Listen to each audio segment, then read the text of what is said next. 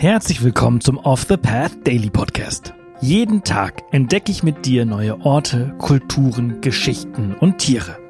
In den letzten sechs Monaten haben wir gemeinsam Unglaubliches gelernt.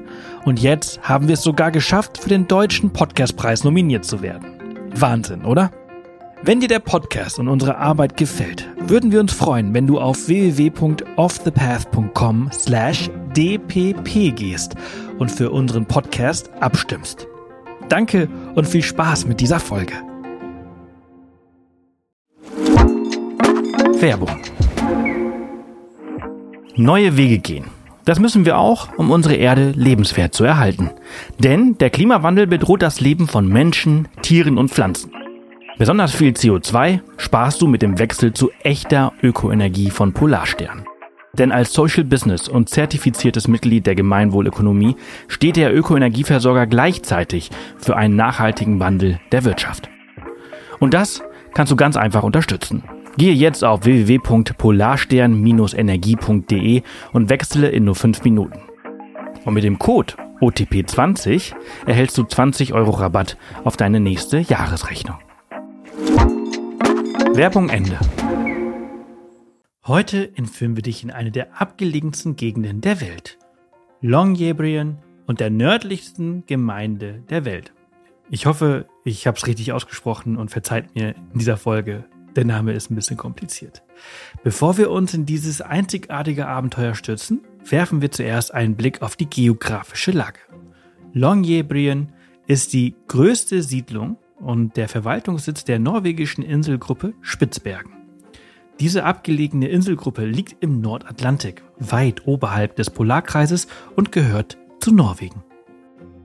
Um es aus deutscher Perspektive zu betrachten, musst du dir vorstellen, dass du von Hamburg aus nordwärts reist, vorbei an Tromsø in Norwegen bis hoch zum Nordkap, den nördlichsten vom Festland aus auf dem Straßenweg erreichbaren Punkt Europas.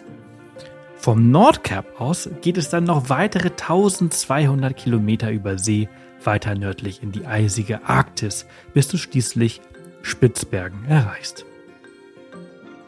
Die Inselgruppe Spitzbergen ist von einer rauen, unberührten Wildnis geprägt. Hier erlebst du die raue Schönheit der Arktis hautnah. Die Landschaft besteht aus majestätischen Bergen, eisigen Gletschern und weiten Fjorden und ist der Lebensraum von Arktisbewohnern wie Eisbären, Rentieren, Polarfüchsen und Walrossen.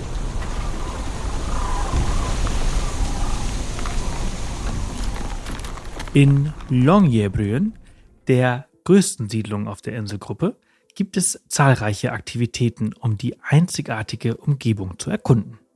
Du kannst an Gletscherwanderungen teilnehmen, Schneemobil fahren, Husky-Schlittenfahrten unternehmen oder die faszinierende Welt des Eistauchens erkunden.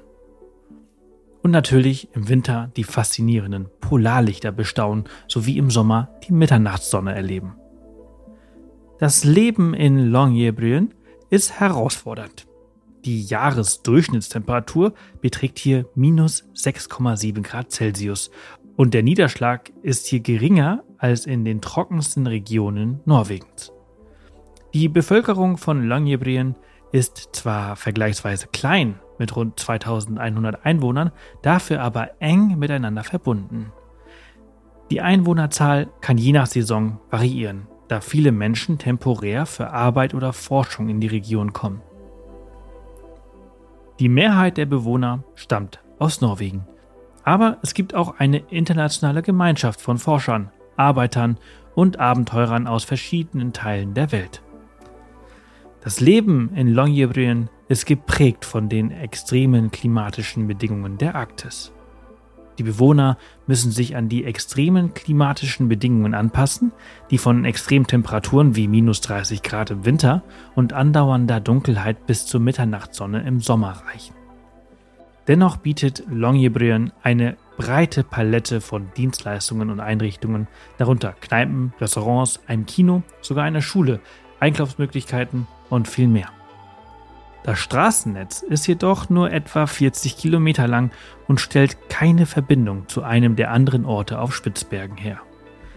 Schneemobile und Boote sind daher die Hauptfortbewegungsmittel. Die Geschichte von Longyearbyen reicht bis ins frühe 20. Jahrhundert zurück, als die Region vom US-amerikanischen Unternehmer John Monroe Longyear als Bergarbeiterstadt gegründet wurde und nachfolgend für ihre Kohlevorkommen bekannt wurde. Die Kohleindustrie war lange Zeit der wichtigste Wirtschaftszweig. Die Spuren dieser Geschichte sind in der Stadt noch heute sichtbar und werden in verschiedenen Museen und Ausstellungen lebendig. Inzwischen ist nur noch eine einzige Zeche in der Nähe der Stadt in Betrieb, die hauptsächlich der Versorgung des eigenen Kohlekraftwerks Longyear mit Steinkohle dient. Heute prägt die Region die Arktisforschung und der Tourismus.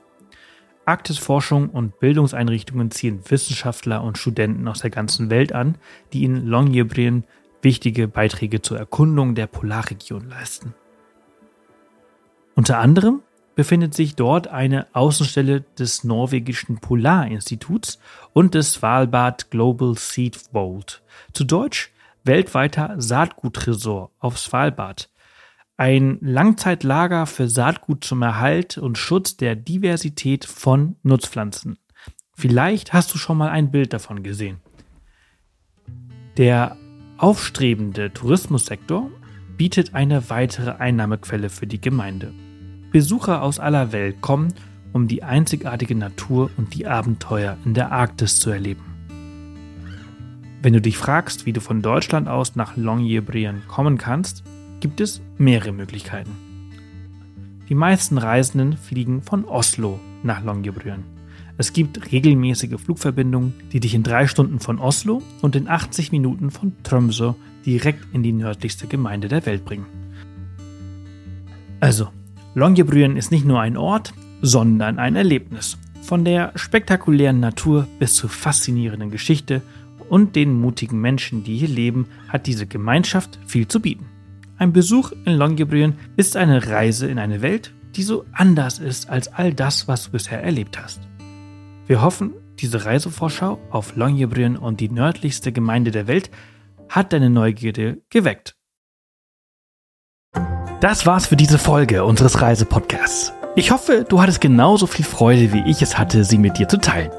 Wenn sie dir gefallen hat, freuen wir uns immer über Kommentare auf Spotify und über eine positive Bewertung auf der Plattform deines Vertrauens. Morgen geht's hier spannend weiter, also vergiss nicht, den Podcast zu abonnieren. Bis morgen!